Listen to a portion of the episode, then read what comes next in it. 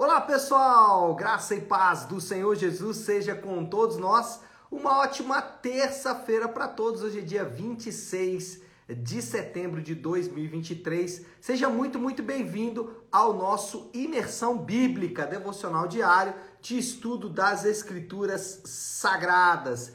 E nesta terça-feira, dando sequência aí na nossa imersão por Gênesis, já estamos aí bastante tempo em Gênesis, né? Com muita calma estudando aqui o livro de Gênesis. Hoje a gente vai falar de Gênesis capítulo 37, do versículo 12 até o 36, ou seja, a segunda parte do capítulo 37.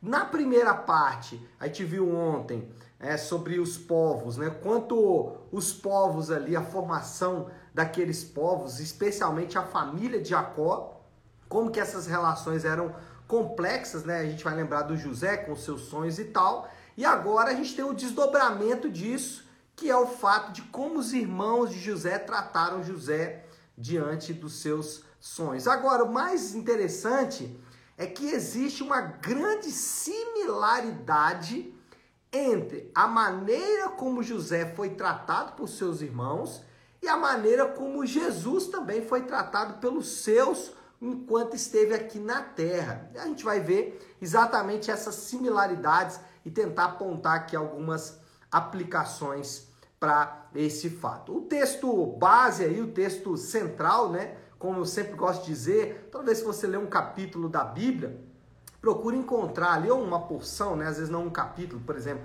Hoje a gente não vai ler o capítulo inteiro, porque o capítulo é dividido em dois assuntos. Mas sempre que você pegar um assunto ali, tenta encontrar um versículo que se ele fosse lido sozinho, poderia te ajudar a explicar todo o capítulo. E nesse caso, os versículos, né, o conjunto de versículos aqui, são os versículos é, 26 e 27 do capítulo 37. Olha só o que Gênesis é, 37, versículo 26 e 27 vai dizer. Vou ler para vocês aqui. Judá disse então a seus irmãos: Que ganharemos se matar o nosso irmão e escondermos o seu sangue? Vamos vendê-lo aos ismaelitas, não tocaremos neles, nele. Afinal, é nosso irmão, é nosso próprio sangue, e seus irmãos concordaram com isso. Bom, aqui existe um resumo basicamente de toda essa porção, que é a venda de José como escravo por seus irmãos para uma caravana de ismaelitas. Mas como eu disse, existe uma similaridade entre o que aconteceu com José ali e o que aconteceu com Jesus, a maneira como José foi tratado e a maneira como Jesus foi tratado, e é isso que a gente vai mostrar, essa similaridade. Então, primeiro, é, a primeira similaridade aí é que José deixa a segurança do seu lar para averiguar a situação dos seus irmãos. Isso está lá no versículo 14, que diz assim: Disse-lhe o pai: Vai ver se está tudo bem com seus irmãos e com os rebanhos, e traga-me notícias. Jacó o enviou quando estava no vale de Hebron. Então, assim como Jacó, ele foi. Jacó. José foi enviado por Jacó. Sempre confundo, né, gente? Quem está acompanhando aí mais tempo sabe disso. Mas assim como José foi enviado por Jacó, seu pai, para averiguar a situação dos seus irmãos, e para velar também, né, de alguma forma ali, pela segurança dos seus irmãos, para saber se os irmãos estavam de fato bem, se havia acontecido alguma coisa com eles, até porque a gente precisa lembrar que já existia uma grande animosidade entre Jacó e os moradores da terra, exatamente por causa do episódio do, da violência, do estupro de Diná, filha de Jacó. Mas qual é o ponto aqui? O ponto é que, assim como José foi enviado por Jacó para averiguar a segurança dos seus irmãos, Jesus também deixou a sua glória, deixou o seu lar, deixou a segurança e a glória do seu reino para habitar entre os homens. E assim como José foi enviado para averiguar a situação e principalmente para velar pela segurança dos seus irmãos, Jesus também vela, ele vigia pela segurança dos crentes. E Jesus, ele não vai permitir que nenhum dos seus se perca. A parábola, né, a história contada sobre as, as 100 ovelhas, né, as 99 que estão em segurança e aquela que se perde, essa história, lamentavelmente, ela é mal contada, né? Ela muitas vezes é tratada como se fosse a função do pastor humano, aquele que dirige a igreja, e que ele tem que deixar lá as 99 ovelhas e ir atrás da perdida. É, se fosse assim, ia mostrar exatamente que ah, o pastor poderia abandonar ali 99 ovelhas por causa de uma, né? Mas o texto não está ensinando sobre isso. O que o texto está ensinando é que o próprio Deus em Jesus, por meio do Espírito Santo, ele vai cuidar de cada uma das suas ovelhas. Todas as ovelhas de Cristo são importantes. Como Jesus disse, aquelas que o Pai me deu, ou seja, as ovelhas que o Pai, pela sua soberania, escolheu entregar para o filho, o filho não vai permitir que nenhuma se perca. E aqui essa história de José nos lembra isso. Jesus deixou a sua glória e ele vela pela segurança dos seus. Mas, em segundo lugar, no segundo ato aqui desse capítulo, os irmãos de José tramam o seu mal por inveja, né? Vocês vão se lembrar aí que a questão ela era muito profunda na relação entre os irmãos de José, Jacó também. Jacó de alguma forma deu preferência a José, talvez por ele ser o filho mais velho ah, da mulher que ele tanto amou, Raquel, que nesse momento já havia morrido inclusive. Ah, José recebeu vestes diferenciadas e para piorar, né? além de ser escolhido pelo próprio Pai, ele foi escolhido também pelo próprio Deus. Eu falei para piorar de maneira irônica, né, gente? Claro, todos querem ser escolhidos por Deus, mas estou falando de maneira irônica porque é, quando José começa a ter sonhos, sonhos esses que se realizaram, inclusive, isso só trouxe mais fúria para os seus irmãos, mais inveja foi é, é, fomentada, né? Mais inveja foi fomentada nos irmãos, mais inveja foi despertada nos irmãos de José contra eh, José. E Jesus, né, gente, a gente sabe as similaridades aí, né? Assim que José sofreu com a inveja de seus irmãos que tramaram o mal por inveja, Jesus também sofreu. E lá no Novo Testamento, nos evangelhos, isso é muito claro, né? Várias vezes o texto vai dizer que os judeus tinham inveja de Jesus e tramaram mal contra ele. E a gente ouve com muita frequência, às vezes? Oh, cuidado com a inveja. É, às vezes alguém vem assim, dá uma profecia, né? Olha, tem muita gente com inveja de você, cuidado com a inveja e tal. Irmãos, a Bíblia nunca diz para a gente tomar cuidado com a inveja dos outros. Até porque não existe como fugir da inveja da outra pessoa. Vamos pensar aí, se alguém tem inveja de você, é, se alguém tem inveja de mim, eu não sei por que, que alguém teria inveja de mim, né? Mas tudo bem. Vamos supor que alguém tem inveja. Eu não tenho como fugir disso. Como que eu vou ir lá no coração da pessoa e arrancar a inveja do coração da pessoa? Não faz o mínimo sentido. Então não existe algo, algo que eu possa fazer em relação à inveja no coração da outra pessoa. No máximo que eu posso fazer é orar por ela. É, mas eu preciso descobrir que ela tem inveja de mim. Mas fora isso, não há muito que eu possa fazer. Agora, existe algo que nós podemos fazer em relação à inveja, que é a inveja do nosso coração. É a cobiça do nosso coração. É o quanto nós somos, às vezes, cobiçosos, quantas vezes queremos ter a vida da outra pessoa, quanto queremos ter coisas da outra pessoa. E o décimo mandamento diz: não cobiçarás. Então, a, o cuidado não é com a inveja do outro, o cuidado é com a inveja no nosso coração. O texto aqui quer nos alertar não para pessoas que possam ter inveja de nós mesmos, mas o fato de que às vezes temos inveja de outras pessoas. José foi entregue por seus irmãos na mão, na mãos de estrangeiros próprios irmãos de José o entregaram ali, o venderam né, para estrangeiros. E aqui, né, muito claro, né, gente? Jesus também foi entregue pelos seus irmãos, os judeus, nas mãos de um povo estrangeiro, os romanos. E isso aqui é absurdo em todos os níveis que você possa pensar. Por quê? Porque você se deparar com irmãos vendendo o outro irmão como escravo já é um absurdo.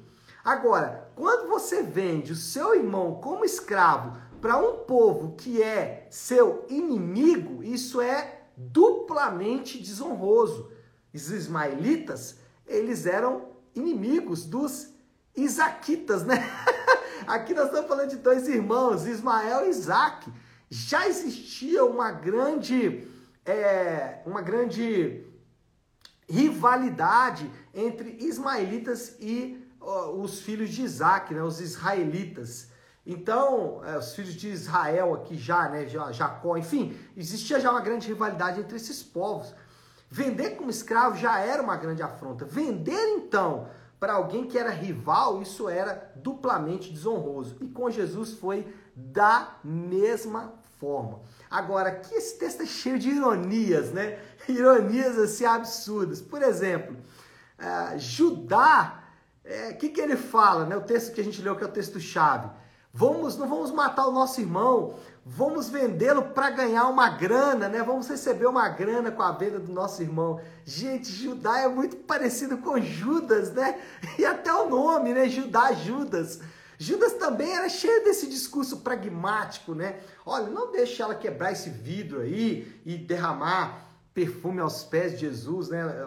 Aquele relato lá onde Judas fica extremamente irritado por causa da honra que Jesus recebe e ele queria na verdade era vender ali e ganhar uma grana, né? Porque ele era o cara da bolsa, do dinheiro. Aqui a mesma coisa, Judá parece estar preocupado com seu irmão. Nada, Judá estava querendo era ganhar uma grana, né? o quanto o amor ao dinheiro é, é horrível, né, gente? É horripilante aqui. Ele mostra uma faceta muito ruim. Outra ironia aqui também, muito singular, não tem muito a ver com esse ponto, mas só uma ironia também é, é, Jacó enganou seu pai com vestes, né? Quando ele vestiu as roupas do seu irmão. Aqui também Jacó, o que enganou com roupas, agora também é enganado com as roupas, né, de José. Muitas ironias aqui nesse texto, nesse texto. Agora, o que a gente percebe é uma disfarçatez de Judá, né? E dos seus irmãos também, mas como Judá é o personagem relatado ali, é interessante como que Deus usa os quebrados, né? Judá depois vai dar origem a Jesus, e Jesus é o leão da tribo de Judá. E aqui a gente vê Judá desnudado, né? Os seus pecados desnudados. Então, a, a, o ponto aqui, o ponto central aqui é que o coração perverso, né, como o coração de Judá, ele é contumaz em disfarçar os seus interesses. Nosso coração, ele é habilidoso, habilidoso em esconder os nossos piores pecados. E a gente precisa ter cuidado com o nosso coração. Não confie no, no seu coração. Eu não devo confiar no meu coração porque ele é contumaz em esconder, em disfarçar interesses escusos. E por último, aqui o último, a última similaridade, José escapa da morte, né? Para cumprir um objetivo muito maior, livrar sua família e preservar o plano de Deus. Lá no versículo final aí, versículo 36, diz assim, né? Nesse meio tempo, no Egito, os midianitas venderam José a Potifar, oficial de Faraó e capitão da guarda. Ou seja, agora José já livre da morte, a morte já não era mais uma realidade para ele, ainda que continuasse como escravo, mas pelo menos já não, não tinha mais é, possibilidade de morte, né? E o que, que isso tem similaridade com Jesus? Uh, Jesus também venceu a morte para estabelecer o seu reino na terra, assim como José venceu a morte por um propósito maior, por um objetivo maior, Jesus também venceu a morte por um objetivo maior. E ah, o que a gente tem que se lembrar sempre é que os acontecimentos da, da história, elas, elas envolvem homens maus, né? Elas envolvem homens... Aliás, os acontecimentos da história envolvem homens, né? independente se eles são maus ou bons, não vou entrar nesse mérito. Mas os acontecimentos da história envolvem homens. a Bíblia é um relato sobre a história de homens, mas não tem como intuito os homens. Olha só o que eu estou dizendo. Os acontecimentos da história envolvem os homens, mas não tem intuito os homens. E o que, que isso significa? Que a glória de Deus é o propósito de Deus. Então, Jesus, ele morreu para glória de Deus, que inclui a salvação dos homens. Jesus não morreu apenas para salvar os homens. A salvação dos homens está incluído no propósito maior de Deus. Qual é o propósito maior de Deus com a morte de Jesus? A própria glória de Deus. Por quê? Se, preste atenção, isso é importante. Se o intuito de Deus é salvar o homem, apenas o homem está no centro do plano de Deus. Então, o que está no centro do plano de Deus? A glória de Deus. Para é, se chegar para se chegar nessa glória, deu pausa aí, né? minha bateria está fraca. Para se chegar a essa glória, Deus vai incluir a salvação dos homens. Então, isso é importante, porque senão às vezes a gente pode confundir e achar que nós somos é, o plano de Deus. Não, nós somos parte do plano de Deus. Tem uma diferença muito grande nisso aí, tá bom? Eu sei que talvez você aprendeu diferente, e a gente vai aqui no Imersão Bíblica tentando tratar essas coisas, tá certo? Moral da história, já para a gente ir passando para a conclusão, Deus conduz soberanamente e poderosamente os acontecimentos da história com o intuito de cumprir os seus planos para a sua própria glória. É importante isso, porque aqui você vê Deus conduzindo de maneira soberana, nada absolutamente escapa do seu plano, poderosamente, porque ele é poderoso, e tudo isso para a sua própria glória. E o desafio do Léo aí, então, a aplicação final já para a gente poder orar. Aqui a gente tem dois lados da mesma história, né? A gente tem José e os seus irmãos, a gente tem Jesus e os judeus, os homens da sua época. E aí, de que lado da história você está? Você está no lado que cumpre os objetivos, os intuitos de Deus, ou você está buscando os seus próprios propósitos, os seus próprios intuitos? Tem dois lados da história. De um lado, alguém que está nos propósitos de Deus, cumprindo os planos de Deus, que por vezes vai incluir, é, vai incluir é, fatos desagradáveis. Do outro lado, pessoas apenas pensando em si próprios. Se você está pensando apenas nos seus planos, eu te convido nessa manhã a se arrepender é, do, seu, do seu pecado e se achegar a Cristo é, em humildade, é, buscando a face dele para que ele transforme o seu coração. E se você está cumprindo, né? Você está do outro lado, você está na história do plano de Deus, então, meu amigo, se sujeite ao plano de Deus, que por vezes vai incluir coisas que não estão é, não são tão confortáveis quanto podem parecer. Tá certo, meu povo? Bom, vamos orar, vamos colocar tudo isso aí diante de Deus. Se você puder, então, pare aí um instante o que está fazendo e vamos juntos buscar a Deus em oração. Querido Deus, Pai de amor e graça, Deus de toda misericórdia, Deus de toda graça, de todo amor e bondade. Diante do Senhor que nós nos achegamos nessa manhã, confessando, meu Pai, que por vezes buscamos os nossos próprios propósitos e intuitos. Isso nos afasta do Senhor. Por isso, nessa manhã, nos arrependemos e nos achegamos a Ti, em humildade, em arrependimento, clamando para que o Senhor nos ah, derrame, derrame da Tua graça e da Tua bondade sobre as nossas vidas, para que possamos entender que, por vezes, mesmo diante de situações adversas, podemos ver a Tua mão, a Tua mão agindo. Assim eu oro e o faço em nome de Jesus. Amém. Amém, meu povo? Bom, então é isso. Nós vamos ficando por aqui. Que Deus te abençoe. Uma ótima, uma excelente terça-feira para todos. Fiquem com Deus.